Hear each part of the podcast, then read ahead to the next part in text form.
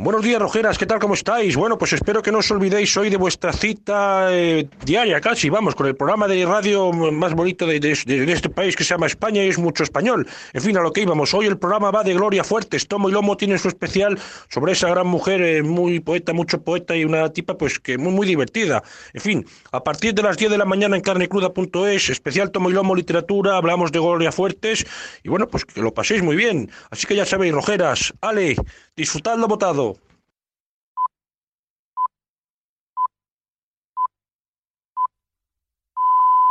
Hola, gracias a vosotros por hacer el programa. En cuanto me recupere volveré a hacerme productor, como veo que algunos hacen. Mientras, os aportaré 5 euros al mes para que lo hagáis posible. Os sigo desde Radio Nacional. Ya entonces el programa fue un golpe brutal y recordé aquello que decían Deleuze y Guattari, que explico a mis alumnos en clase de estética. Haced rizoma y no raíz. No plantéis nunca. No sembréis, por Adán. No seáis uno ni múltiple, sed multiplicidades. Haced la línea, no el punto. La velocidad transforma el punto en línea. Haced mapas y no fotos o dibujos. De cualquier modo, una sociedad es la suma de todos. Entonces, ánimo con vuestro proyecto de sociedad. Estaré vigilando mi inversión cada semana, en cada programa, y así, mientras vosotros vigiléis la realidad. Firmado Javier Lozano. Pues eso haremos, Javier. Seguir vigilando la realidad gracias a los que nos vigiláis y sois nuestros vigías para avisar cuando se acerque el enemigo. Así haremos. Por dar, no sembrar. Seremos multiplicidades, haremos líneas, no puntos, haremos mapas. Mapas donde quepáis todas y todos. ¿Va usted a poner la guillotina en la Puerta del Sol? Pues sí, señor, la guillotina, la guillotina. No voy a seguir toda mi vida escribiendo panfletos y despotricando contra los borbones. Sí, señor, la guillotina. La reina. ¡Zas! Guillotina. Los chulos de la reina. ¡Zas! Guillotina. Los chulos del rey. ¡Zas! Guillotina. Los ministros. ¡Zas! Guillotina. Los obispos que los rodean. Guillotina, guillotina, guillotina, guillotina. Todos guillotinados. Sí, señor, la guillotina. ¿Ha terminado usted? Sí, señor. Vamos a comer. Welcome to Carne, Carne Cru Cruda, Cruda, the album. Join us for danger, excitement, innovations and... Emitiendo desde los estudios Cudi para toda la galaxia. En colaboración con el diario.es. Carne Cruda. La República Independiente de la Radio.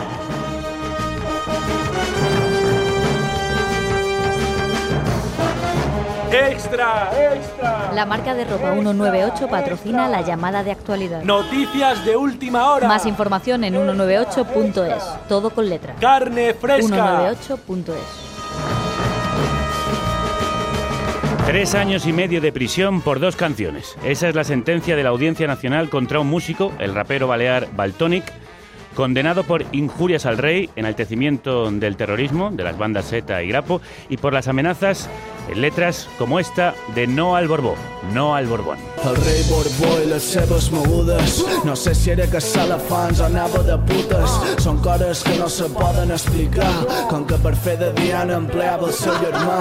Ara el seu germanastre són els àrabs I li demana dos barets per comprar armes Li fan fer git i escurar els plats. I de mentre doña Sofía un yate follant Donde dice que la infanta Elena pide disculpas por ser analfabeta y no era estudiar a Cuba Democracia me hace gracia. Puede ser que de la República solo queden fósiles, pero quedamos nosotros y del rey los negocios. España es un disparate porque mientras moría gente en el 11M, Leticia follaba en un yate.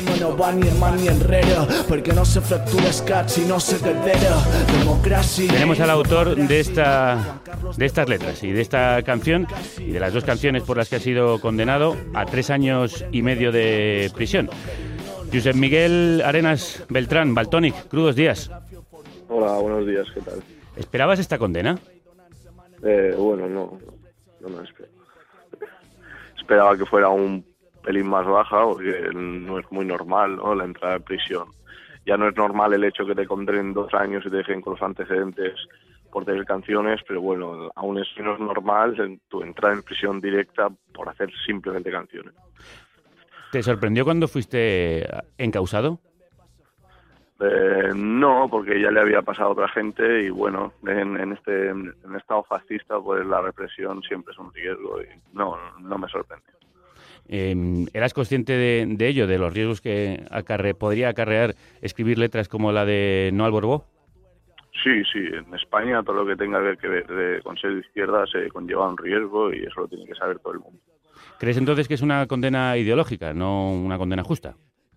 Sí, sí, no, en, en, en, esta condena no se está persiguiendo la justicia, ni se está persiguiendo ningún tipo de delito.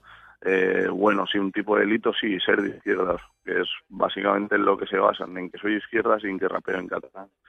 No sé, no creo que les preocupe que yo amenace de muerte a nadie ni que injurie a, a la corona, porque la corona se injuria ella sola cada día. Así que es claramente una persecución ideológica bueno, y ellos lo demuestran. La, la, audiencia te ha condenado, no obstante, por, por tres delitos, los que hemos citado, injurias al rey, enaltecimiento del terrorismo y amenazas, porque dice que tus letras no están amparadas por la libertad de expresión, que tiene unos límites. Mm. ¿Tú crees que eras consciente de esos límites? ¿Crees que debe tenerlo? No, yo creo que así como la, la palabra dice libertad de expresión, pues la libertad no tiene que tener requisitos y bueno, también hablar de, límites en la libertad de expresión cuando estamos hablando de creaciones artísticas y no de panfletos políticos ni de un discurso, pues también me parece más absurdo, porque por ejemplo, lo que hubiera pasado si hubiéramos limitado a gente como Tarantino en el arte, ¿no? Pues eh, no hubiera habido una evolución no lo digo por mí, porque no me considero artista ni que sea nada del otro mundo ni eso. Solo digo que si hubiéramos puesto la historia límites al arte, pues no tendríamos el arte que tenemos ahora. Y en cuanto, hablando más eh, social, eh, si hubiéramos tenido que pedir permiso para cambiar la historia, no hubiéramos evolucionado nunca, nunca, nunca, porque la, evolu la evolución pues no hace la desobediencia. No creo que en el arte tenga que haber ningún límite de expresión y menos eh, cuando está tan desequilibrada y para unos tanto y para otros tampoco. Si hacer apología al fascismo, apología al fascismo, apología al machismo, pues no pasa nada, siempre te amparan. En cambio, siempre cuando es algo en contra de los intereses del Estado español, pues eres perseguido. Tu abogado, en la línea de lo que estabas diciendo, ha argumentado que se trata de una canción, de una pieza de ficción y que no puede haber amenaza real en una situación ficticia expresada en una de tus sí. canciones. ¿Crees que hay una diferencia entre hacerlo a través de la música o a través de una expresión artística o a través de un artículo de opinión o, de un discurso político? Eh, sí, sí, claro, claro. Es que lo que hay en una canción es un guion, es un guion y, y es una creación artística y no se puede tener en cuenta. Eh. Como no se puede tener en cuenta pues un relato o una novela donde se asesinan a personas, porque es, es un relato y ya está. Y, y además que en, en, en, el hip hop siempre nació en un entorno en, en, Estados Unidos donde la gente de color era perseguida, el movimiento Black Panther está muy arriba en ese momento y el hip hop siempre ha sido violento, ya está. Violento no, porque decir viol que, que algo es violento cuando no es físico y es puramente abstracto, pues es un poco absurdo, pero bueno, ya me entiendes, agresivo, digamos. Pues, la, ha sido siempre así. La, la, Audiencia Nacional dice que no es tan abstracto y de hecho te ha condenado por un indudable contenido laudatorio de las organizaciones terroristas ETA y Grapo. ¿Cuál es tu opinión acerca de esas bandas? Mm, bueno, no, prefiero no hablar de ello. ¿Pero estás de algún modo de acuerdo con, con ellas? ¿Las has no, alabado? No, no, no, no las he ensalzado en ningún momento. No he dicho ni, ni Gora ETA, ni Viva el Grapo en ningún momento y sí que a lo mejor eh, pues me gusta reírme del, del, típico facha tontorrón, ¿no? Que, que lo acusa todo de ETA, que la izquierda siempre es ETA, que el aborto es ETA, que el coletas es ETA, que Venezuela es ETA. Pues sí que a veces las canciones pues me ha gustado vacilarles y reírme de ellos o hacer algún chiste de carrero blanco que les molesta bastante. Pues esas cosas sí, y bueno, pues así como dicen que apoyo a ETA y al Rapo, pues dicen que también apoyo a, a Al Qaeda pero bueno, que eh, siempre en España se ha justificado el apoyar a ETA y ETA para justificar la, para justificar la represión. ¿Entiendes ah, qué te quiero decir? Sí, sí. Eh, hablando del Coletas, al que acabas de citar, la canción del Rey te la encargó el programa La Tuerca, del propio Pablo Iglesias, quien ha publicado un, en tweet en Twitter diciendo impunidad para los corruptos y cárcel por hacer una canción, rapear sobre el rey no debería ser delito. ¿Ha recibido el apoyo del líder de Podemos? Bueno, escribió un tuit un poco por encima. Ajá. Pero no, no, no, no. Así como personalmente eh, me encargó la canción en el sentido de me dijo que tenía que hacer una canción sobre la monarquía porque la Semana de la República y tenía un programa y fue el que me contactó personalmente, él personalmente no me ha dicho nada. Pero bueno, también puedo imaginar que es una, una, una estrategia para no meterse en un marrón porque es un candidato a presidente de gobierno pero también creo que un candidato a presidente, a presidente de gobierno con la candidatura de izquierdas que dice que, que, el, es, del, es la candidatura del pueblo, que las cosas se hacen luchando en la calle, pues sí creo que se, tendría que mojar un poco. Más cuando él tiene la canción colgada en su canal, que lo puede ver cualquiera. ¿Esperabas un apoyo más directo? Sí, sí, sí, sinceramente sí. Sí, sí.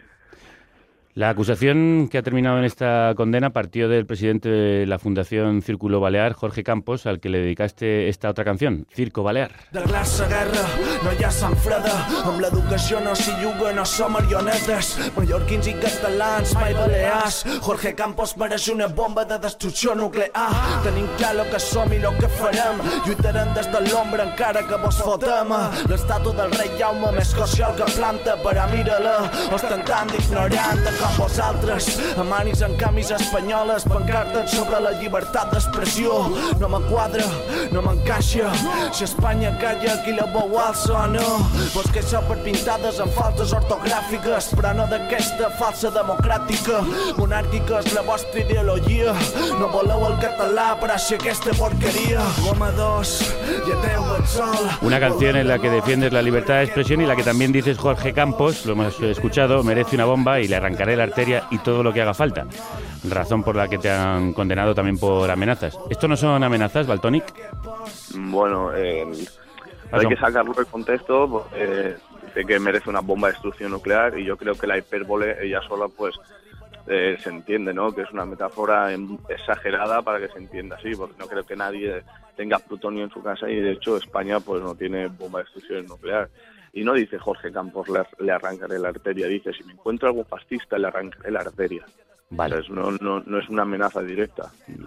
Entonces corrijo yo que tenía mal la, la traducción. Eh, has dicho que solo los pobres van a la cárcel. Tu sentencia ha coincidido con la del caso Nos y eh, Urdangarín y la infanta Cristina. ¿Crees que la justicia no es igual para todos?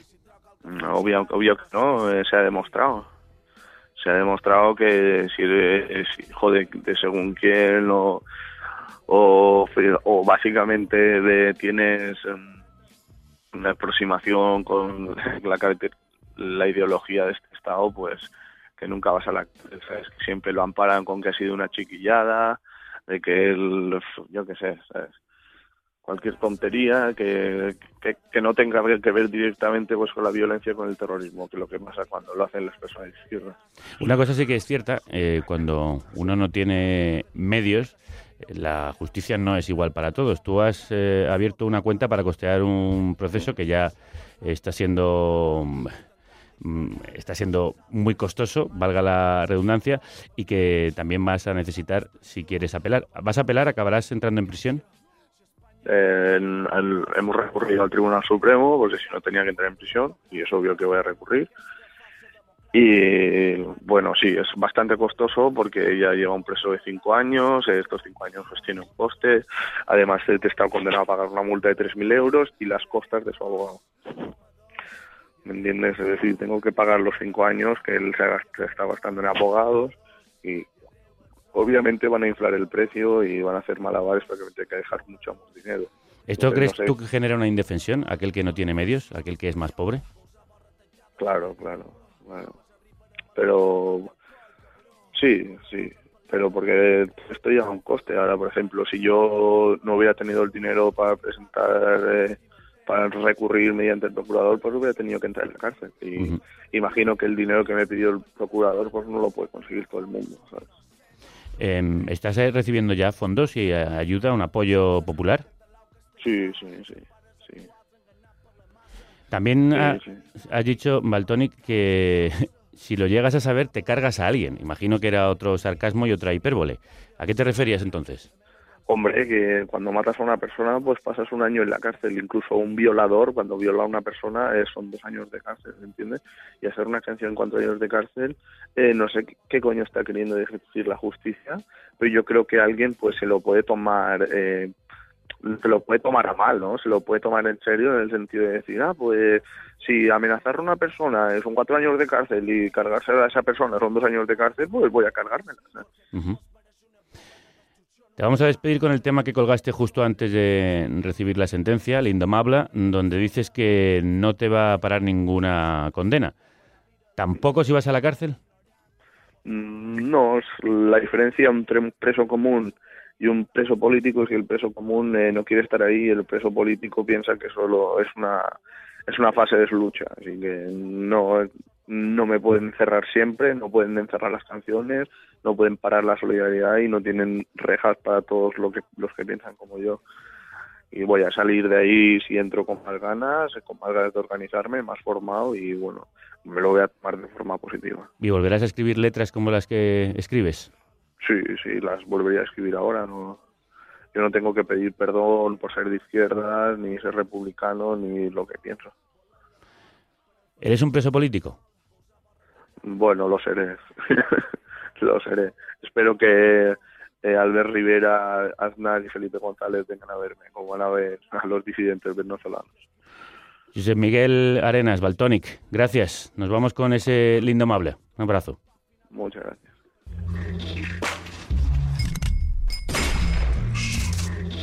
El Indomable. El tema que colgó Baltoni justo antes de recibir su condena. Terrorista líric, principis, perquè cerca algo més que un físic. No fluixis, no mollis, fer-me davant els seus judicis, no te tiris. La llibertat no té requisits, no hi ha capis per mil, que me tanquin cent pits. Vaig per totes en roques a la consciència forta com un palestí. Clar que sí, que tremolin a rits, nova saga de Stranger Things, o la treva no pifusil, que no juguin amb mi, me falta un pessic, que tremolis fa xum. Soc el rayo Brenalo brut, Toni Panent que pegant un xut, l'amo i sa madona m'enviden i Truman, duques cantó, vaciles fiscal i no entre presó, rap d'espò Per això sóc perillós, perquè no m'escrisma cada patró Perquè no m'assego una marató, mat barato, a saco Vull un buitot, ja parli sano I tu los buiton, no som un pots. Jo vull accions, fet i no cançons Porto pi, no desaprofitar l'ocasió a mi no m'atura cap sentència nina Estic somiant i cantant de nitroglicerina. Passeta passeta, de mani mani, tira, tira. Sonant a comisarías de esa policía Cruderrimas tardes, Cruderrimos días Bienvenidas y bienvenidos a la Carnicería sonora asociada a eldiario.es, la república independiente de la radio que emite a través de más de 30 emisoras nacionales e internacionales y a través de nuestra propia web carnecruda.es, gracias a los productores y productoras que lo hacéis posible y también este mes de marzo, gracias a la colaboración de nuestros amigos de Yorokobu, la revista creativa para mentes efervescentes. El comando itinerante de insurgentes de la radio que ofrece esta carnaza. Eva López y Roberto García en el sonido, Manu Tomillo y Rocío Gómez en los guiones y la producción, Álvaro Vega es nuestro carnicero en prácticas, Paz Galeana se ocupa de la publicidad y la comunicación y Estefan Grueso y María Baena llevan las redes y la web de esta nave a la deriva que dirige el hombre poco hecho, el que escribe renglones torcidos, Javier Gallego.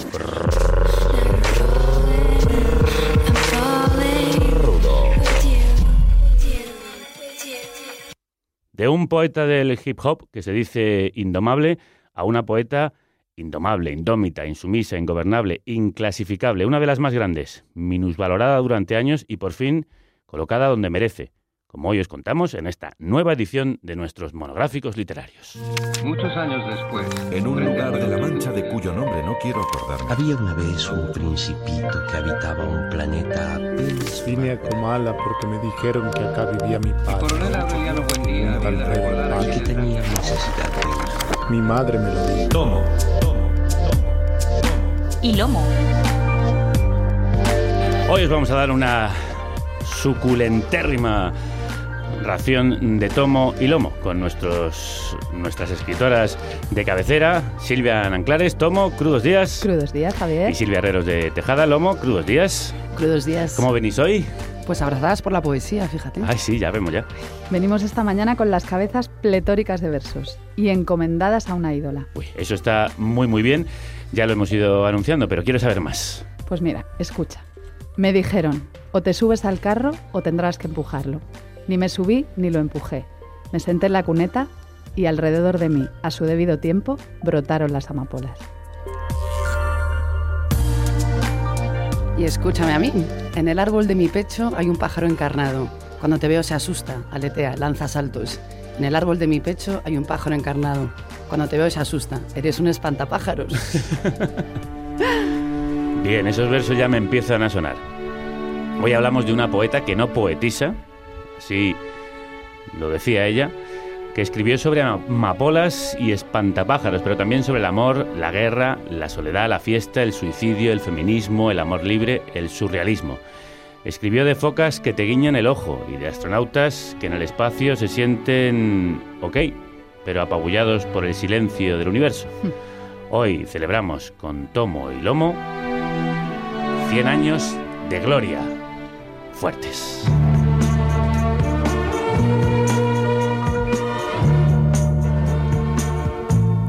Yo no soy esa que tú te imaginas, una señorita tranquila y sencilla que un día abandonas y siempre perdona a esa niña si no, esa no soy yo. Porque Gloria tampoco era esa. No es la caricatura infantilizada que tenemos fijada en nuestro imaginario colectivo. Gloria es, fue mucho más. Como canta en este temazo Maritrini, otra mujer transgresora que, por cierto, fue muy amiga, amiga de correrías de la poeta. Gloria tampoco era esa que imaginamos. Hoy vamos a desgranar un personaje para conocer la profundidad y el calado de toda su obra.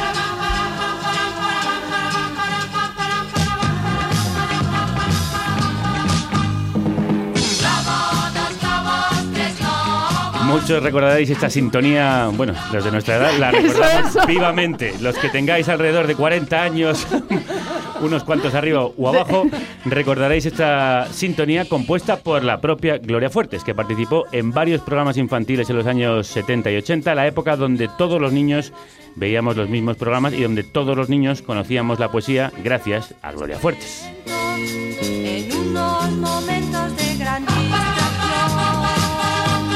Hoy, a pesar de ser una de las poetas más importantes del siglo XX español, se la recuerda solo por sus ripios infantiles y por las imitaciones que humoristas como Martes y Trece hicieron de ella. Pero, ¿quién fue la otra Gloria? Hoy, justo hoy, sale a la venta el libro de Gloria Fuertes, antología de poemas y vida, publicado por Blackie Books y con edición y textos de Jorge de Cascante. A quien hemos invitado hoy a celebrar estos 100 años de Gloria. Jorge, crudos días. Buenos días, Javier. ¿Por qué se recuerda a Gloria Fuerte solo como objeto de burla, de chiste? Hombre, yo creo que por la apariencia que tenía ya en la televisión, por lo la fuerza que tenía, por cómo se encasilló en la literatura infantil y por cómo es difícil salir de eso cuando estás en España, en un lugar en el que solamente puede ser una cosa, cuando... O sea, no puedes salir de ello, digamos. ¿Y quién era realmente, salgámonos de ello, y quién era realmente Gloria Fuertes? ¿Como poeta, como artista, como creadora? Eh, bueno, ella tenía dos facetas que la gente no conoce, que es primero su vida, que es algo muy alejado de lo que puede ser el lugar común, del el personaje afable que va con los niños a todas partes y que va por un prado y tal, pero en realidad ella tenía una vida que era de noche, de whisky, de fumar, de Sí, sí. estar ahí. Sabemos que era bastante crápula, sí. Novios, novias, constantemente, divertirse, eso es todo lo que la rodeaba. Y luego la otra parte es su obra para adultos, que está bastante oscurecida por la fama y la obra de la literatura infantil. ¿Ella se escondió de algún modo en ese personaje infantilizado? No es algo que yo haya tenido claro. Yo creo que se metió en una rueda de la que no pudo salir. Eh, cuando empezó a llegarle la fama, se dio cuenta de que no podían casar las dos cosas. Ser quien era ella en serio y ser quien salía por la tele. No podían los padres entender en esa época que ella fuera de esa manera. Claro, que, que fuera esa, esa casquivana bisexual con vida licenciosa. Pues vamos a descubrir quién era, vamos a descubrir las otras glorias. La verdadera, Gloria Fuertes. Voy a leer el primer poema en el que os cuento el rollo de mi vida. Nota autobiográfica. Gloria Fuertes nació en Madrid a los dos días de edad, pues fue muy laborioso el parto de mi madre que si se descuida muere por vivirme. A los tres años ya sabía leer, a los seis ya sabía mis labores. Yo era buena y delgada, alta y algo enferma. A los nueve años me pilló un carro. A los 14 me pilló la guerra.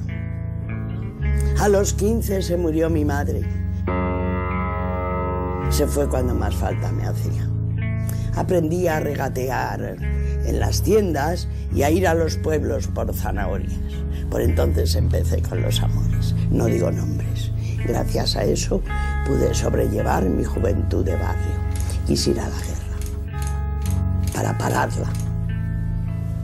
Me detuvieron a mitad del camino y luego me salió una oficina donde trabajo como si fuera tonta. Pero Dios y el botones saben que no lo soy. Escribo por las noches y voy al campo mucho. Todos los míos han muerto hace años, menos uno. Estoy más sola que yo misma. He publicado versos en todos los calendarios. Escribo en un periódico de niños y quiero comprarme a plazos una flor natural como las que le daban a Peman algunas veces.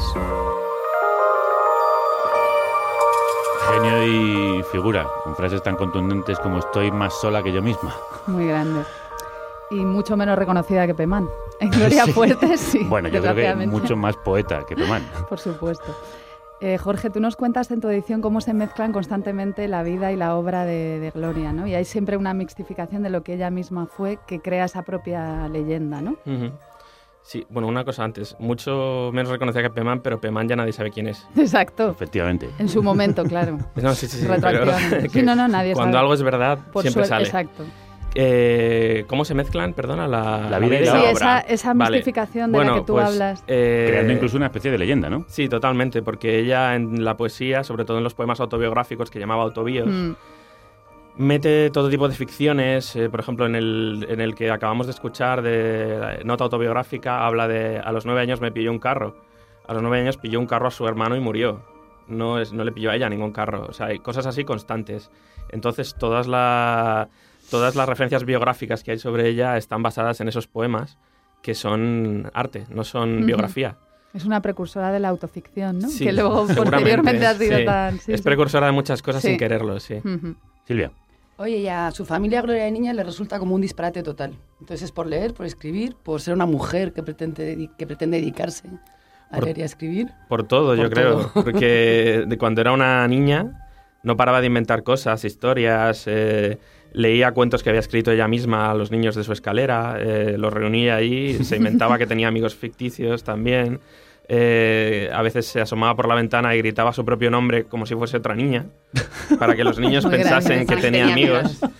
Y no tenía, no tenía amigos en realidad, porque era una niña totalmente metida hacia adentro y que no paraba de inventar cosas. Y los padres, pues imagínate, no era gente que estuviese muy abierta a ello, menos aún en esa época. Así que bueno, lo que luego hizo en la televisión, reunir a un montón de niños a su alrededor, ya lo hacía en el patio de vecinos, ¿no? Como todo lo que hizo después. Yo creo que todo viene del patio de vecinos en el que era una niña. ¿Y cómo era la, la vida en ese patio de vecinos y cómo se hace poeta en ese lavapiés asolado por la guerra? Bueno, ella vivía en la calle de la Espada y vivía al lado de la institución Gota de Leche, que era un lugar en el que las madres que no tenían recursos llevaban a sus niños para que les diesen conocimientos de poricultura, que les eh, informasen sobre cómo cuidarlos y sobre todo que les diesen leche pasteurizada. Y el padre de Gloria era el, el Botones, allí, el Bedel, más bien. Y ella, pues eh, durante toda su infancia no paraba de estar viendo a todos estos niños pobres llorando con sus madres que no tenían nada. Y si tienes por una parte todos los niños que escuchan tus cuentos y todos los niños que están llorando en la casa Mm. de enfrente, yo creo que de ahí sale Gloria. De ahí sale Gloria que publica por primera vez un poema. Nacer, vivir, crecer, saltar, reír, chillar, mentir, aprender, amar, estudiar, brincar, jugar, correr, reír, reír, niñez. Hablar, pasear, cantar, moverse, andar, jugar, amar, cambiarse de lugar, sin quietud, juventud. Sufrir, llorar, gemir, sentir, pensar, no vivir, quietud, resignación, desolación, tristeza, dejadez, vejez. A los 14 años publicó este primer poema en la revista Lecturas, en cuya redacción limpiaba a su madre por las noches. ¿Fue, fue, fue la que consiguió corar el poema? No, fue la propia Gloria. Eh, la madre la llevaba a ella cuando tenía 13, 14 años a que le ayudase a limpiar de noche y ella llevó, Gloria llevó un poema en un bolsillo y fue a la- a la- al despacho del director y lo dejó encima de la mesa. El director lo vio y dijo, ¿esto qué es? Tenemos que sacarlo, sin saber que era de una niña de 14 años. Qué madurez, ¿verdad? Sí, la revista Lecturas, por cierto, no era la revista Lecturas que es ahora. Es una revi- era una revista literaria. Ah. Entonces, se, ha habría sido convertido, mucho más se ha atípico. convertido en otras letras, en otras, literatu- en otras literaturas mucho menos interesantes. Después perteneció a un movimiento literario llamado postismo. Ella misma dice en uno de sus poemas, iba para modista, pero me quedé en postista. Muy grande. Y incluso contribuyó al grupo llamado Versos con faldas, ¿no? O sea, que luego... Sí, eh, primero el, el postismo era como una corriente paralela al surrealismo de alguna manera, pero castizo, ¿no? Ujú. Era en, en Madrid, eh, lo, lo fundó Carlos Edmundo de Ori, sobre todo, y por ahí pasaron pues gente como Paco Nieva, Fernando Raval, eh, Cirlot, o sea, Mm. gente, gente muy guay.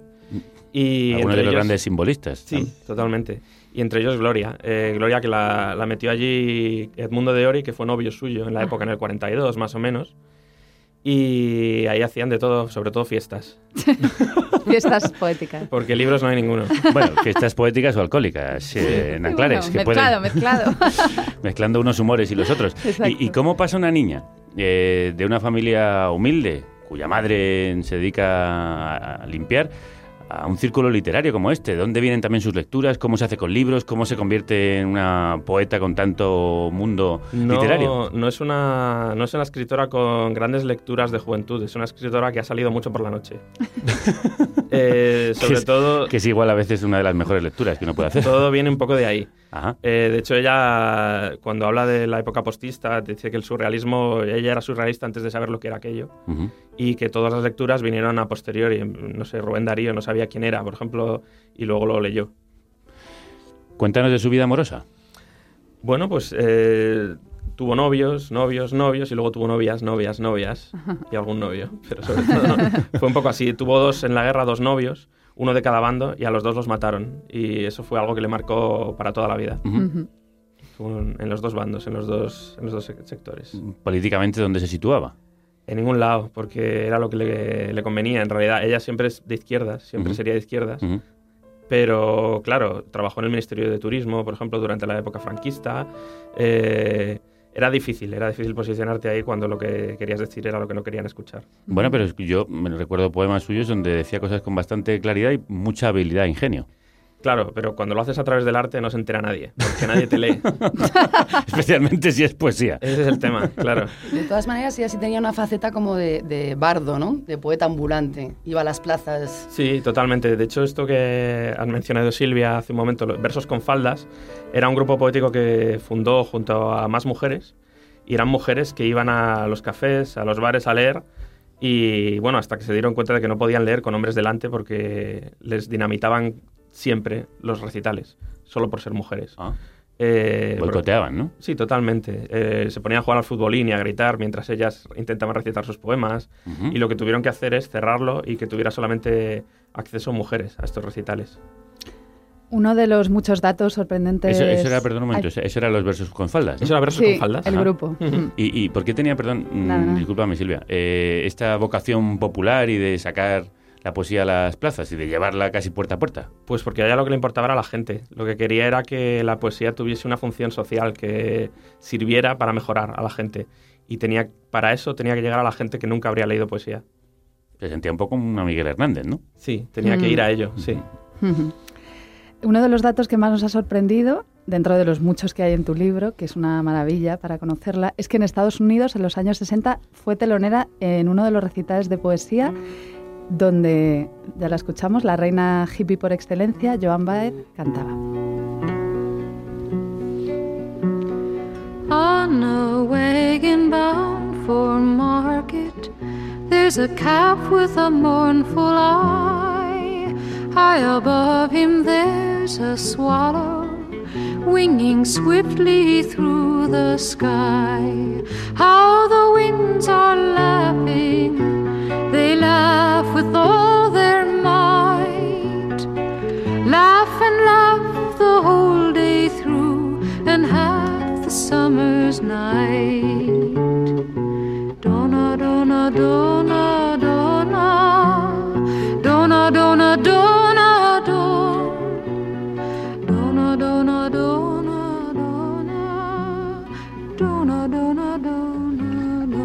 donna. Donna la canción de Joan Baez, de la que fue telonera Gloria Fuertes. Nos hemos quedado completamente descolocados con este asombroso dato. ¿Cómo fue esa etapa norteamericana de Gloria? ¿Con quién se codeó? Bueno, ella tenía en, en Madrid, trabajaba en el Instituto Internacional y tenía una profesora norteamericana que se llamaba Phyllis Turnbull, con la que se lió y tuvo una relación de 20 años a partir de ahí, en los años 50. A partir de los años 50, y Phyllis fue la que consiguió que tuviera una beca que la llevara a Estados Unidos a dar clases. En la primera clase que dio en la universidad en Estados Unidos, lo primero que dijo fue, esta es la primera vez que piso una universidad y lo hago como profesora. Y ahí se ganó a todos los estudiantes. Hombre. Y a partir de ahí, pues, eh, mm, profesora del año durante varios años, etcétera. Y lo que descubrió fue el mundo hippie allí que ella luego siempre llevaba un colgante de- con el símbolo de la paz. eh, Ujú. en fotos de la época lo puedes ver. Y les llevó el chotis. Se Madre. cogió- Madre. Exportó el Más chotis. o menos ese fue el intercambio que hizo. Y lo de, lo de Joan Baez sucedió porque ella eh, también lo que llevó allí fue eh, la, la característica- de bardo esta que Ujú. mencionabas, que era ir por, por los cafés, las distintas universidades de, del- de la costa en la que Ujú. estaba. Eh, ella estuvo en Pensilvania y eh, en uno de y Joan Baez hacía la misma ruta cuando no era conocida y entonces coincidieron. Ella hizo de telonera de ella leyendo sus, po- sus poemas en inglés. ¿En inglés? En inglés. Eh, sí, lo que había estudiado en el Instituto Internacional era inglés, aunque no lo hablaba muy bien, ¿eh? Pero los poemas se los sabía de memoria, de manera fonética. Y luego Joan Baez pues actuó. Y esto, esto fue así. Eh, ¿Influyó su estancia norteamericana en su obra? Totalmente, porque de a, a partir de ahí saca todo el tema antinuclear, eh, pacifista, e incluso animalista a su manera, porque siempre tenía matices en todo lo que ella hacía. Pero totalmente, además era, fue, fue su época más feliz. o Ujú. sea, sí. Pues contra las infelicidades tenía ella una sección en la revista Discóbolo en la que daba consejos poéticos para los males sentimentales de sus lectores. Y aquí en Carne Cruda tenemos a una dama que hace más o menos lo mismo, ¿no es así, queridísima lectora Francis? Efectivamente, estoy muy emocionada con esta conexión con la gran Gloria. Bueno, pues cuéntenos qué problemas asolan hoy a nuestros sufrientes oyentes.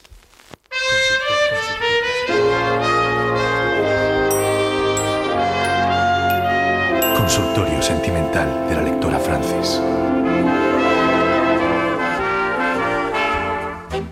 Salud, lectora Francis. Soy maestro, trabajo en un centro público y enseño a, un alumnado en riesgo de exclusión social y de etnia gitana sobre todo. Mira, en nuestras clases eh, el corazón está latente y la mente despierta. Y buscamos un libro así de tipo juvenil o adolescente que, conecte con ellos, sobre todo desde un contexto social y marginal, eh, mediante el trabajo de valores de justicia social y de igualdad. Venga, crudo, un saludo, que la fuerza os acompañe. Bueno, querido oyente, Qué buena consulta. Sí. Muy buena, ¿eh? Espero que le dé una buena respuesta. se la voy a dar. Porque una ola es un lugar maravilloso donde despertar el gusanillo por los libros y por los mundos ajenos y propios que nos brinda la literatura. Así que voy a recomendar dos novelas, querido profesor, que seguro que les despiertan la mente y acarician el corazón a tus alumnos. Vamos con la primera. El primero, no he podido evitarlo, es un clásico de la literatura juvenil norteamericana que se llama Las aventuras de Huckleberry Finn. Bien, bien hecho. Escrito Imprescindible. en 1885 por Mark Twain y en una magnífica edición en castellano de Random House con prólogo de Roberto Bolaño. Y bueno, supongo que muchos habéis leído esta novela, pero es la historia de Huck, que era miembro de una banda de ladronzuelos con Tom Sawyer. Y aquí en esta novela busca la libertad junto a un muchacho negro, río Mississippi abajo, y este chico ansía escapar de la esclavitud. ¿no? Entonces, como son jóvenes, pues creen de corazón que la fuerza de la amistad es capaz de superar las imposiciones adultas de injusticia racismo y desigualdad social. Bueno, el prólogo Bolaño dice que la esencia de Twain está en sobrevivir. Esa es una de las magias que el lector encuentra en esta novela, capacidad para sobrevivir. Una de las Eh, primeras grandes mm, road novelas. Entonces- que, que uno lee cuando tiene una cierta edad y que eh, conviene revisitar, por cierto. No obstante, si tus alumnos, querido profesor, no son muy de leer, puede ser que así de primeras este libro no conecte con ellos del todo. Así que se me ha ocurrido otro que se llama El curioso incidente del perro a medianoche, de otro Mark, Mark Haddon, que fue escrita en 2003 y, y que fue inicialmente escrita para adolescentes, pero pronto se convirtió en un bestseller para todos los públicos. De hecho, se vendieron más de 3 millones de copias en el Reino Unido. Toma ya. Y el libro cuenta en primera persona la historia de Christopher, un chaval autista que sufre de marginación, exclusión y soledad por no ser normal, normal entre comillas. Entonces, con la excusa de investigar la muerte del perro su vecina, Christopher emprende una labor detectivista que le enseña a descubrir las verdades del mundo adulto, pero sobre todo a superar sus limitaciones y a encontrar su lugar en el mundo. Entonces, esta novela, querido profesor, creo que tus alumnos van a conectar de inmediato. Es una maravilla absoluta. El diagnóstico final. Mira, yo de adolescente tuve un profesor que decía que un buen libro debía poseer las tres Es, que eran enseñar, entretener y emocionar, porque solo así ese libro podía perdurar en nosotros. Y bueno, estoy convencida de que tanto el curioso incidente del perro a medianoche y las aventuras de Huckleberry Finn funcionarán con tus alumnos. Así que salud y muchas gracias por hacerme esta consulta tan maravillosa. Seguro que sus alumnos y alumnas ya no se sentirán tan solos ni tan diferentes. Verán que hay otros hacks por ahí y otros Christophers que se les parecen y que han llegado incluso a las páginas de la literatura. Para la siguiente consulta, nuestra oyente prefirió escribir un mail que decía así. Estimada lectora Francis, necesito ayuda literaria, por favor. Hace ya un tiempo tuve una relación con alguien cuyos sentimientos pensé que eran reales, pero de pronto entré en una etapa muy oscura de mi vida y para mi sorpresa esta persona me dejó completamente de lado, cosa que me afectó mucho. Aunque a día de hoy he rehecho mi vida, todavía quedan vestigios del rencor de no entender cómo pudo hacer algo así, y te agradecería mucho que me recomendaras un libro para poder cerrar por fin esta vieja herida. Atentamente, Enriqueta de Orlando, que es un seudónimo, claro. Bueno, estimadísima Enriqueta de Orlando. Cuidado con el rencor, porque te puede minar tanto como la peor de las enfermedades. O si no, fíjate en la protagonista de La chica del tren de Paula Hawkins, cuyo rencor por su ex destruye su vida y su autoestima por completo. Este libro no te lo voy a recomendar. Pero lo has querido citar, de No paso. lo he querido citar porque quizá lo has leído. Eh, es que es flojillo. Este. Pero bueno, le pasa esto a la protagonista. Entonces es que tengo en mi cabeza el libro Anti-Rencor por excelencia. A ver, que voy a- voy a es apuntar que esto nos viene bien a todos. dale. Carta de una desconocida Ah, muy del escritor austrohúngaro Stefan Zweig, escrito en 1922 y que empieza así. Cuando leas esta carta puede que ya haya muerto. Tengo tanto que contarte y tan poco tiempo. El motivo de estas líneas no lo sé. Tengo que escribir ahora antes de que sea demasiado tarde. Quiero dejar claro que lo que nos pasó fue algo que está fuera del alcance de nuestro entendimiento.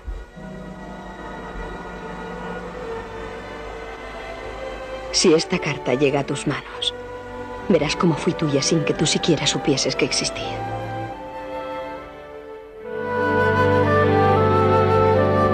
Un extracto de la melodramática película de Max of Fools, que es una absoluta maravilla. Carta de una desconocida. Carta de una desconocida. Bueno, la novela es el texto de, de la carta que recibe un famoso pianista de una mujer que lo amó y a quien él no recuerda en absoluto. Entonces, ella, la desconocida, tuvo un hijo suyo y una vida llena de desdicha, pero jamás le dijo nada para que él pudiera disfrutar de su éxito. Entonces, tú puedes pensar, esta tía lo que es es tonta y una machista integral. Un poco Pero sí. no, Bueno, a ver. pero no, porque el personaje es de tal delicadeza, bondad y falta de rencor que tiene mucho que enseñarnos sobre esas cargas de negatividad que a veces nosotros solos colocamos sobre nuestros hombros. El diagnóstico final. Querida Enriqueta, Carta a una desconocida es muy breve, tiene solo 72 páginas, así que me voy a permitir recomendarte muy rápidamente otro libro reciente que trata sobre la cura de viejas heridas para saber integrarlas en la vida presente. Es la novela Una verdad improvisada de Carmen Cáceres y es la historia de una mujer que al empezar con una nueva pareja, ya en la treintena, se da cuenta de que es imposible empezar de cero. porque hay que enfrentarse al pasado, a la mochila de ambos, a esas cargas. Mm. Así que hay que improvisar nuevas verdades según los nuevos momentos vitales. Y en estas nuevas verdades, quería Enriqueta de Orlando, no acabe el rencor. O sea, que espero de corazón que lo superes. Qué bien está Duche hoy. Se la está superando. Se ¿eh? está La superando, lectora, está- vamos. Está alcanzando niveles sublimes de De sabiduría. Consulto- de, de De sabiduría, de- consultoría. de consultoría sentimental.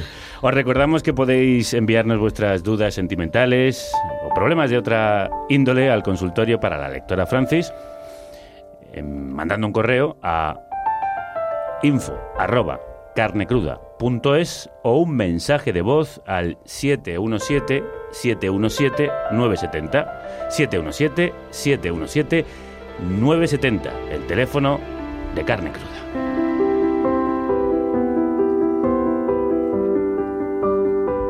donde estamos hablando del libro de Gloria Fuertes, Antología de Poemas y Vida, publicado hoy por Blackie Books, con edición de Jorge Cascante, que nos está contando todos los secretos de esta maravillosa y para muchos desconocida poeta, aunque ya no tanto.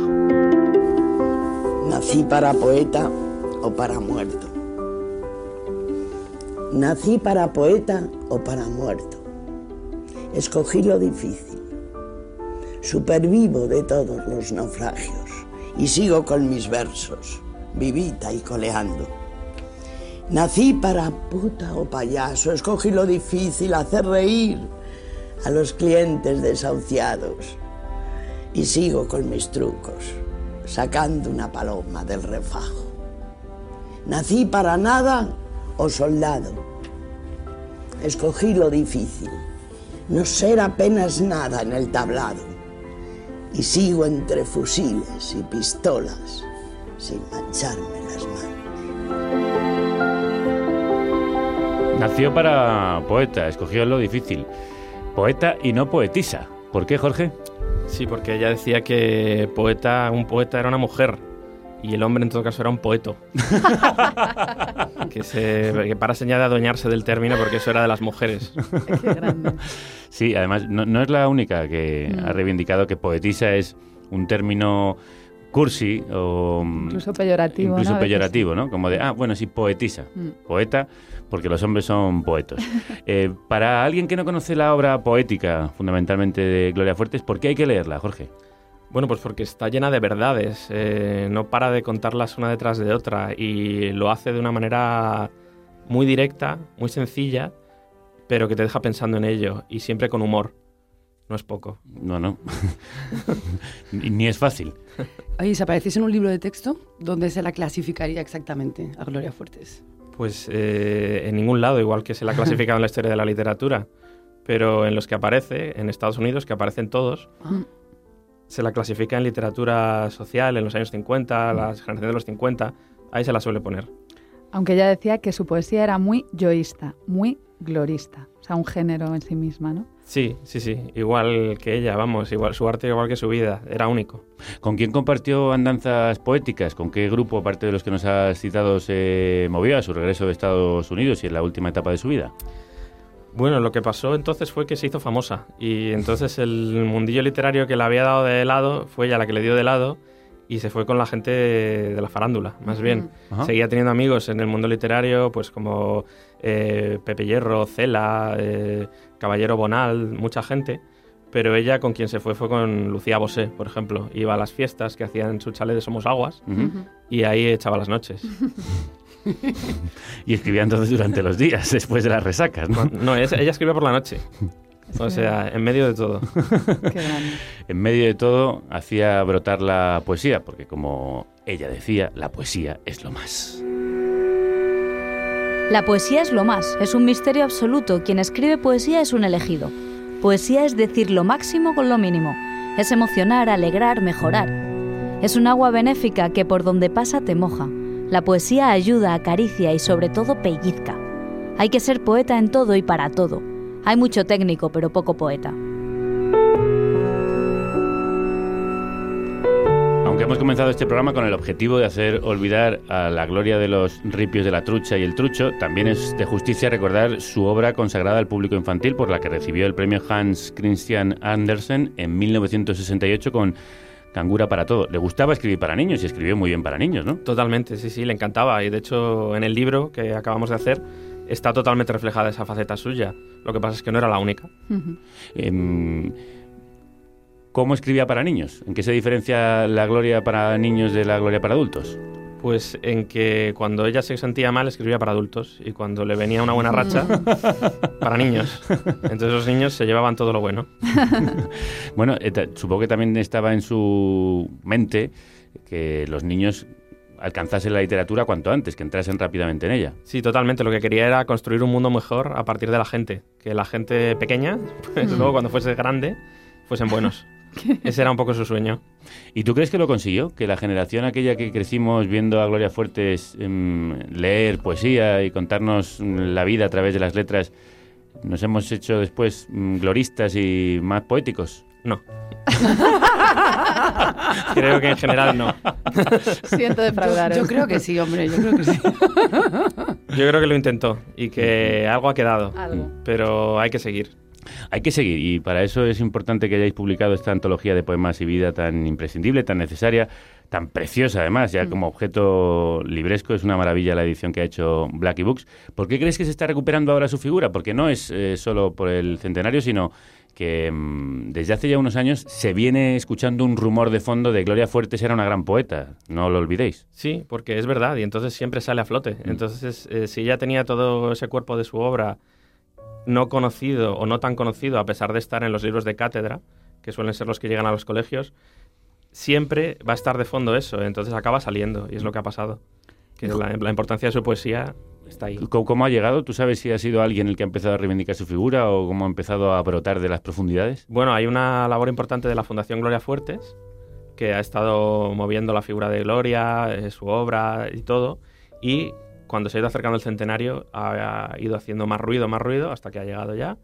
Y bueno, pues aquí hay libros, eh, eh, exposiciones, conferencias, festivales, de todo. Y programas de radio. Programas no, de sabes, radio. no sabes tú la expectación que había hoy con el programa cuando anunciamos hombre. que era sobre Gloria Fuertes. Ha habido un aplauso generalizado y la excitación de muchos y muchas. Silvia. ¿Qué ha supuesto para ti confeccionar este libro, o sea, el proceso de la edición? Tú dices en el prólogo que Gloria, aun sin haberla conocido nunca personalmente, es tu mejor amiga. Bueno, a mí me, me hablaron de la idea de ponerse con este libro. Yo dije que, básicamente dije eso, ¿no? que era mi mejor amiga y que siempre me había influido. Y al cabo de un tiempo me ofrecieron encargarme de ello y lo que ha significado para mí es descubrirla de una manera que no habría imaginado que fuese ella nunca. Sobre todo en su vida. La obra ya la conocía. Pero la vida, que es lo que no, de, de lo que no tenía noticia, me ha sorprendido muchísimo. Y nosotros también estamos asombrados de lo que hoy nos estabas contando sobre esta gran poeta. Y después de conversar sobre una poeta, vamos a conversar con una poeta. Llega una nueva entrega de nuestras conversaciones, nuestras entrevistas en verso, hoy con otra gran escritora consagrada, una de las voces más consolidadas de la poesía española contemporánea, la gaditana Ana Rossetti, con quien estuve conversando en Arrebato Libros sobre Deudas contraídas, su último y descarnado poemario, muy social y político, publicado por la bella Varsovia.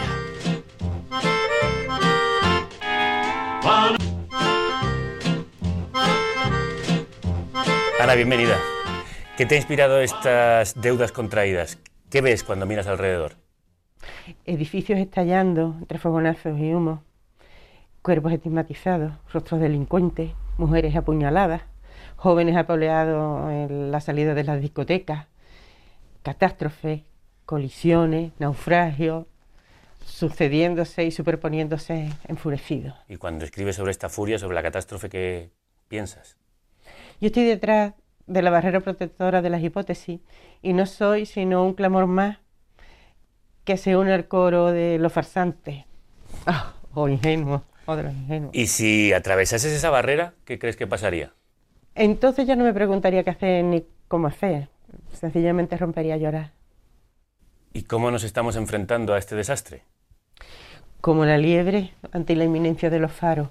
Entre lo venidero que requiere ser encontrado y lo sucedido que requiere ser resuelto, resistimos a mitad del camino con la poca convicción de las víctimas, con la inmovilidad de las víctimas, con su pasmo esperando que el desastre sobrevenga. Has escrito sobre el desastre que acontece a esas víctimas, por ejemplo, sobre los desahuciados. ¿Qué pasará si siguen echando gente de sus casas?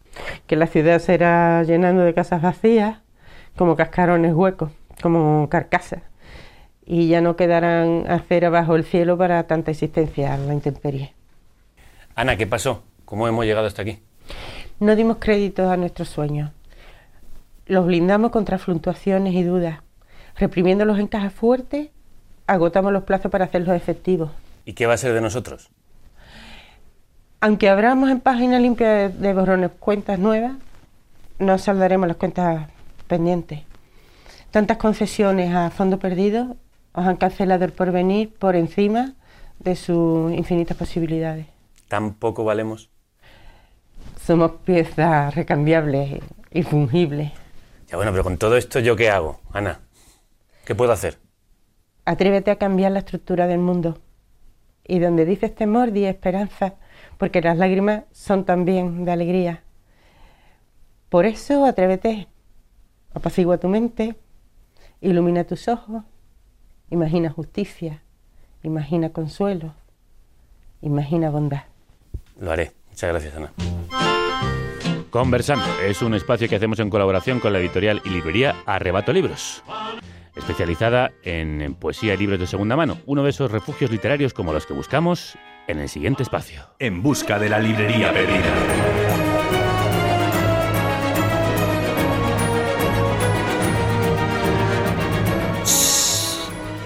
Llegar a esta librería me ha costado toda una pesquisa. Allí donde hacen esquina las calles Guzmán el Bueno y Fernández de los Ríos, en la ciudad de Madrid, a las siete y media, con el candelabro, el librero Juan Salvador ha cometido un crimen. Fundar y mantener Estudio en Escarlata, una estupenda librería consagrada a los géneros populares.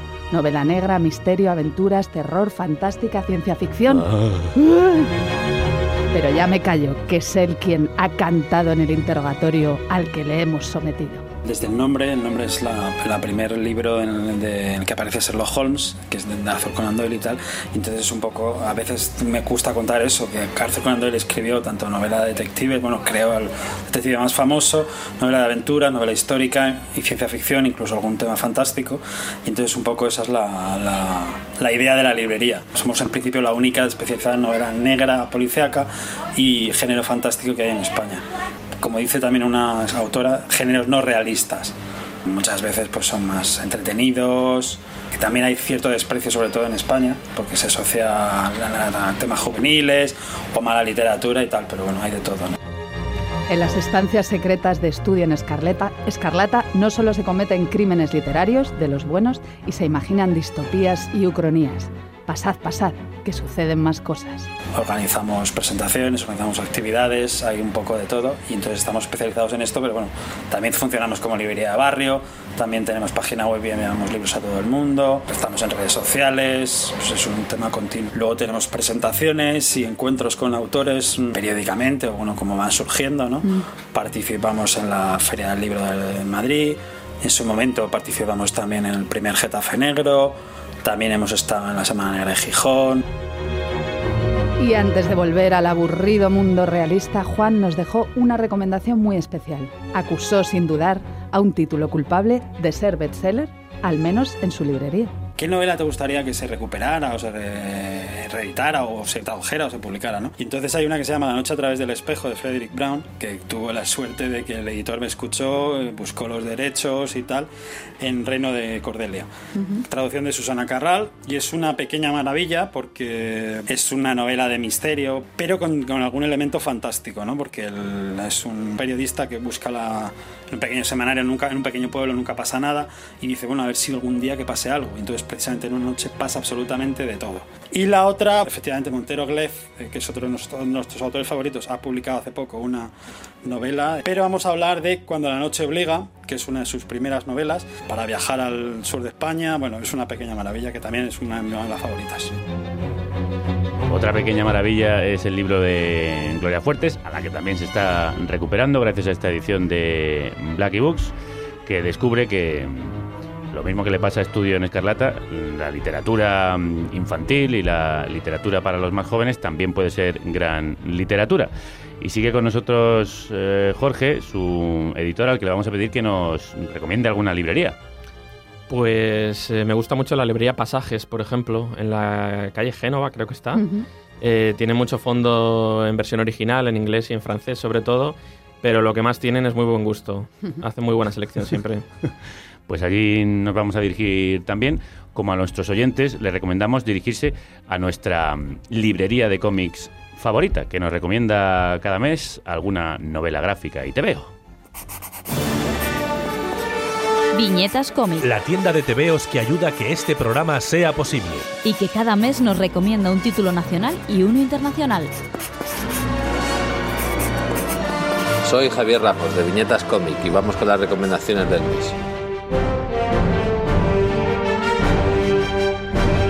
En el apartado internacional tenemos Beach Planet. Beach Planet nos cuenta una historia de una distopía satírica en el que el sexismo insti- institucional y el racismo y el fundamentalismo de la sociedad estadounidense ya no es algo implícito, sino que son sus propios valores fundamentales.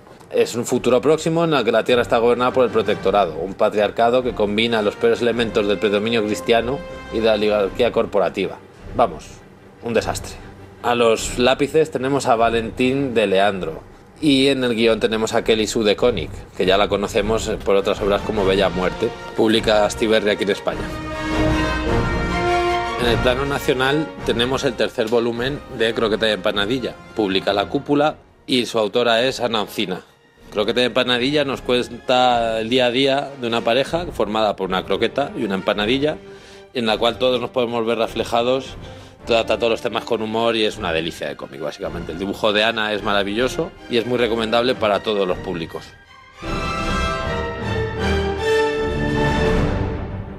Tú también puedes ayudar a hacer posible este programa y además anunciar tu negocio como hace Viñetas. Dirígete a publi@carnecruda.es, publi@carnecruda.es y cuéntanos tu caso. Basado en hechos reales. Como hoy nos van a contar sus cosas y sus casos nuestros oyentes que participan como cada mes en el concurso de microrelatos que os proponemos. Hoy, como no podía ser de otra manera, os hemos pedido que nos escribierais en verso cuentos perversos. Sí, un más difícil todavía, señores y señoras. Hemos querido poner vuestro talento a prueba. ¿Seríais capaces de escribir un cuento que sepa a gloria y que rime fuerte? Pues os... eh, Hemos pedido, fieles oyentes perversos, que nos mandarais esos cuentos en verso y vaya que si lo han hecho. Que si lo habéis hecho. Vamos con los tres elegidos. Jorge, atento porque tú vas a participar en el jurado Muy bien. que después decidirá quién se lleva esta edición de Blacky Books del libro regalazo. de Gloria Fuertes.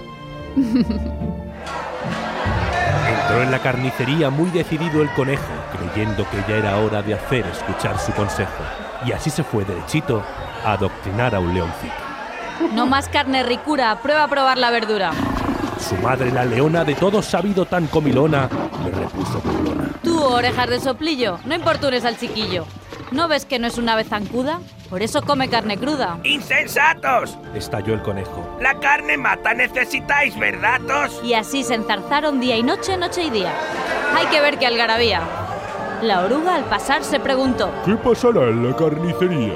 Es para llamar a la policía. Y al acercarse ya leyó. Hoy, únete al festejo. Gran oferta del día. Conejo. Moraleja. No nos hables de verdura o hallarás la sepultura. Aquí diseccionamos cultura, devoramos carne cruda. Patricia Justel. Buah, maravilloso, ¿eh? Bueno, bueno. Vamos. Y tú decías, Jorge, que no había dejado pozo la Gloria Fuertes para niños. Estabas equivocado. Buenísimo. Buenísimo. El de Patricia Gustel va a ser difícil superarlo porque además nos ha tocado la patata. Hombre, hombre, ha ido Nos ha dado en las, en las carnes más tiernas con este eh, homenaje que nos ha hecho tan precioso y que vamos a convertir casi en una cuña del Hmm. programa. Vamos con el segundo de los relatos. Cogí la escopeta, saqué los cartuchos y me los comí. Me acerqué a la niña, escopeta en mano, y se la regalé y le dije, me voy a morir, sonriéndole. Y la niña se entristeció. No me conocía, pero lloró. Y yo morí feliz. Morí de felicidad, no intoxicado. Lloró por intoxicación, no por tristeza. Y la escopeta, vacía, la quedó la niña. Y la niña, llena, se quedó mi sonrisa. Saúl Velero. Bueno, una historia inquietante, Inquietante. inquietante. La de Saúl. Vamos con el tercero de los microrelatos. Siempre llevo unas flores, un vestido adecuado, nervios y algo solemne. Sé que el asunto es serio, de camino consulto mis mensajes, rebusco entre las redes. Voy todas las mañanas, hace años, incluso algunas tardes de noche estoy cansado. Todos los sitios sirven como un no lugar bueno para el rito diario que no puedo. Sé que tú me perdonas con mi media sonrisa, asisto al funeral de mis neuronas. Alejandro Martínez. Bueno, ahí he buscado la rima haciéndole homenaje a Gloria Fuertes. Pero yo tengo mi voto claro. En Yo mi también, caso, para también. Patricia Justel, el primero de ellos. Va a arrasar. Creo que por primera vez, en, basado en Ha hechos habido una- reales, Unánime. Ha habido unanimidad. unanimidad. Exacto. Patricia, te vas a llevar esta maravilla de, de libro que ha publicado Blacky Books y que Jorge de Cascante ha editado. Jorge, para despedir, que nos vamos a ir marchando y te queremos dejar marchar, valga la redundancia. Eh, recomiéndanos un libro que no sea de Gloria Fuertes.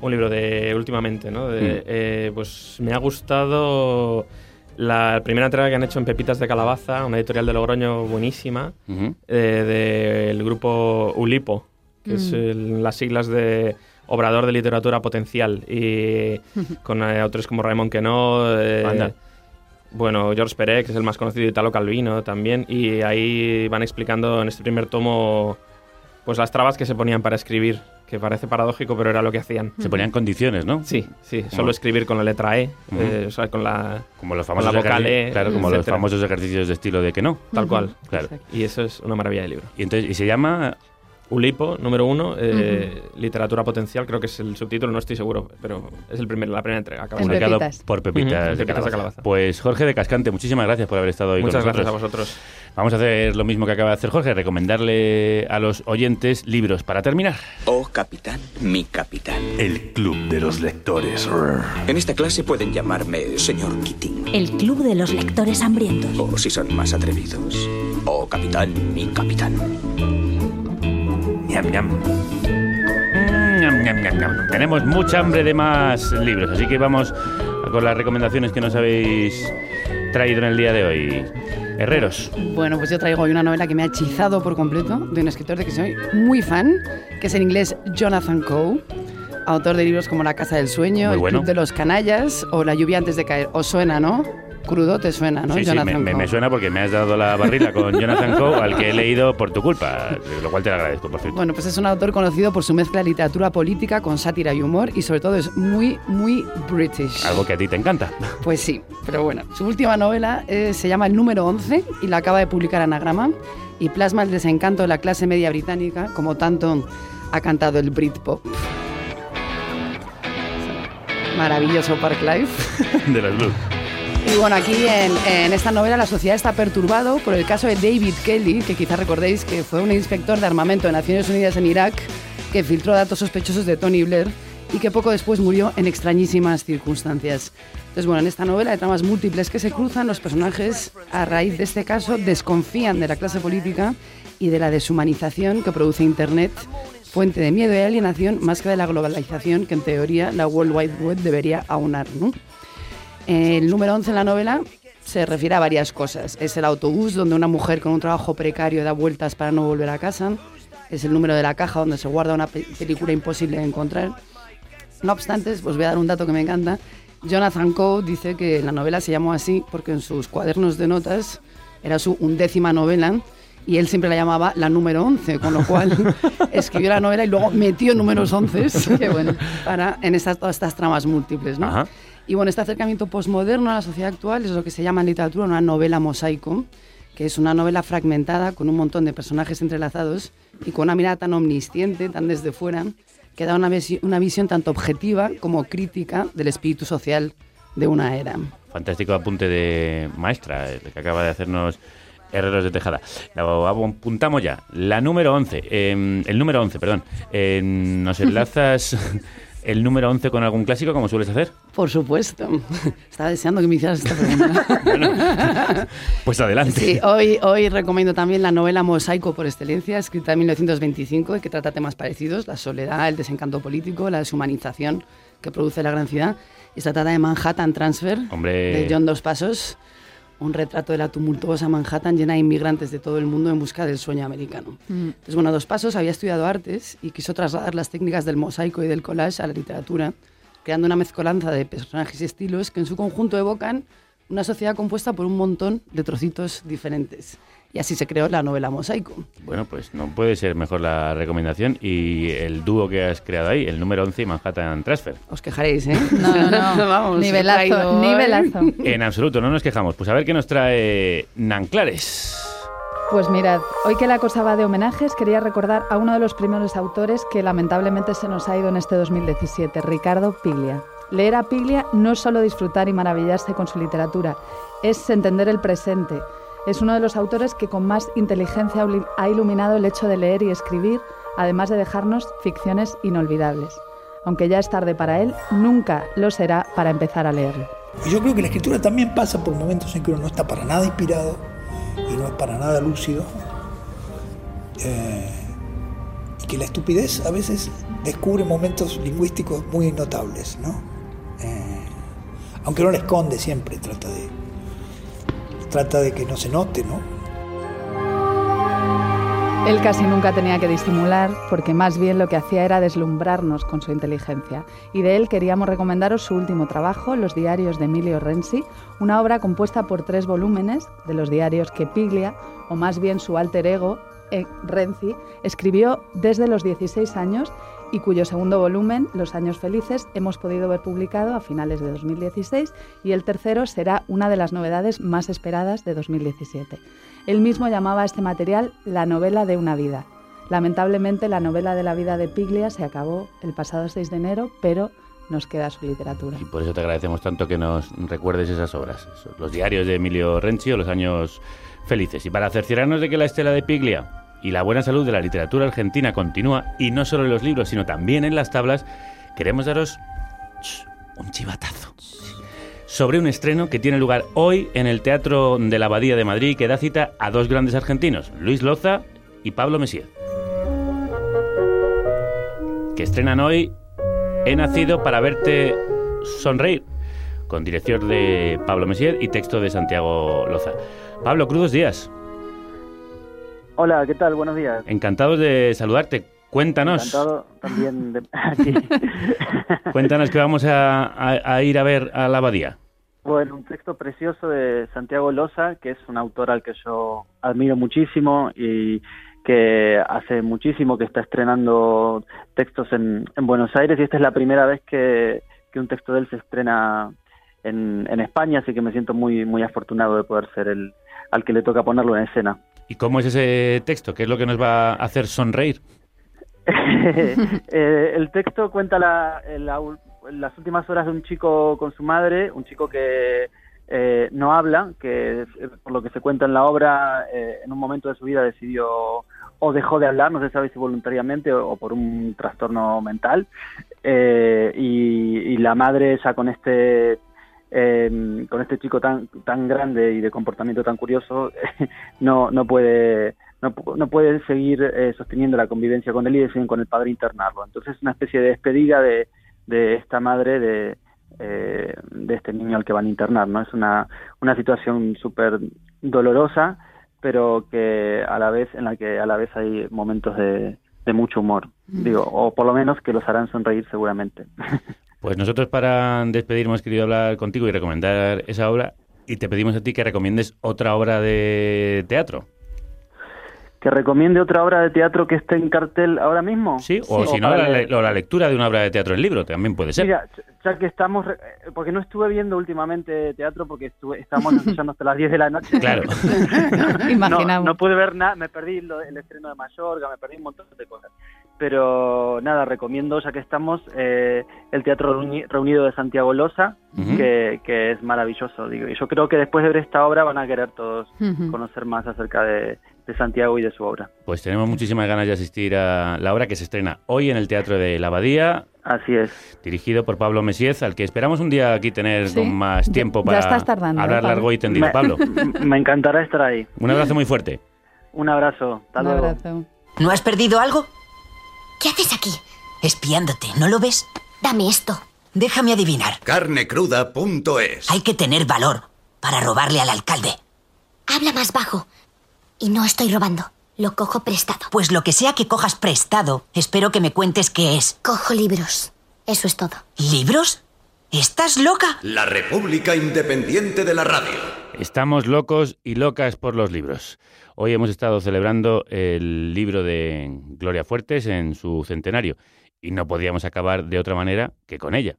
Vamos a terminar con Pienso Mesa y Digo Silla, un poema que en su primera versión, contó, estaba lleno de palabrotas entre sus versos, que luego ella rebanó, quitó de en medio. O sea que hubo un momento en el que rezaba Pienso Mesa, cojones y Digo Silla, compro pan y me lo dejo, coño.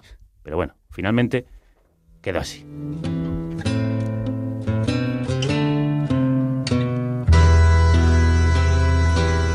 Pienso mesa y digo silla.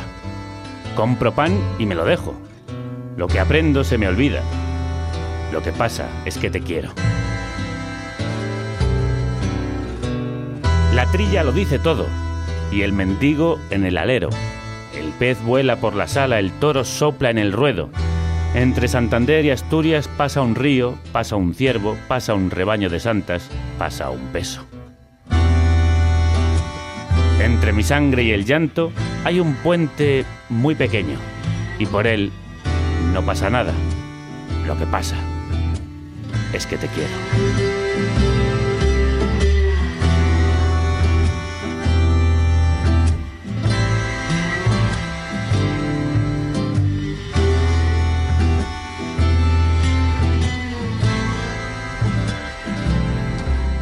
Lo que pasa es que nosotros queremos a Gloria Fuertes y también a Tomo y a Lomo por dedicar programas tan preciosos a una literata tan grandiosa.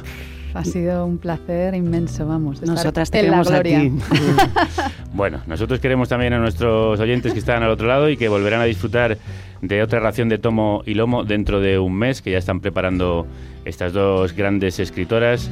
Mucho y muy bueno. Nosotros también volveremos con mucho y muy bueno mañana, con una entrevista a Sociedad Alcohólica, ese grupo también perseguido, como el rapero que abría hoy este espacio, y que acaban de editar un nuevo disco que estarán presentando en una de las pocas entrevistas que han concedido en radio, algo que les agradecemos. Será en la próxima edición de Carne Cruda, a las 10, las 9 en Canarias en directo, a cualquier hora en nuestros podcasts en carnecruda.es. Antes puedes pasarte en directo por radiocable.com para tomarte un café con Fernando Berlín en la cafetera.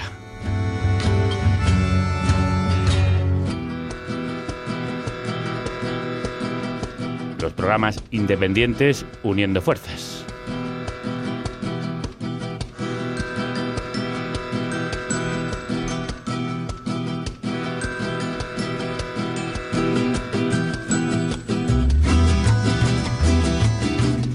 Pues a ritmo de verso y de guitarra nos vamos por ese puente muy pequeño por el que nos alejamos para volver a recorrerlo y acercarnos a ti y volver a decirte al oído que te queremos, que la radio te acompañe.